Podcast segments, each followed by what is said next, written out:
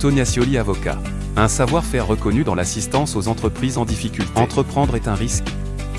Échouer n'est pas faillir. Rebondir est un droit. Tonia Scioli, avocat, podcast. Le mandat ad hoc, un seul article dans le livre 6 du Code de commerce, dans la partie législative, c'est la définition. Et tant mieux. Pourquoi? Parce que le mandat ad hoc, c'est ce qu'il y a de plus malléable, de plus élastique. Le président du tribunal, à la demande d'un débiteur, désigne un mandataire ad hoc dont il détermine la mission. C'est très large hein, comme possibilité.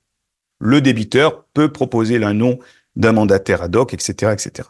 Il détermine la mission, conflit entre associés, négociations en tout genre avec un fournisseur, un bailleur, un créancier public, un euh, franchiseur, etc., etc., etc.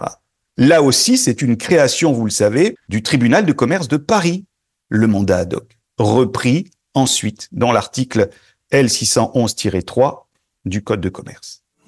Tonia Scioli avocat.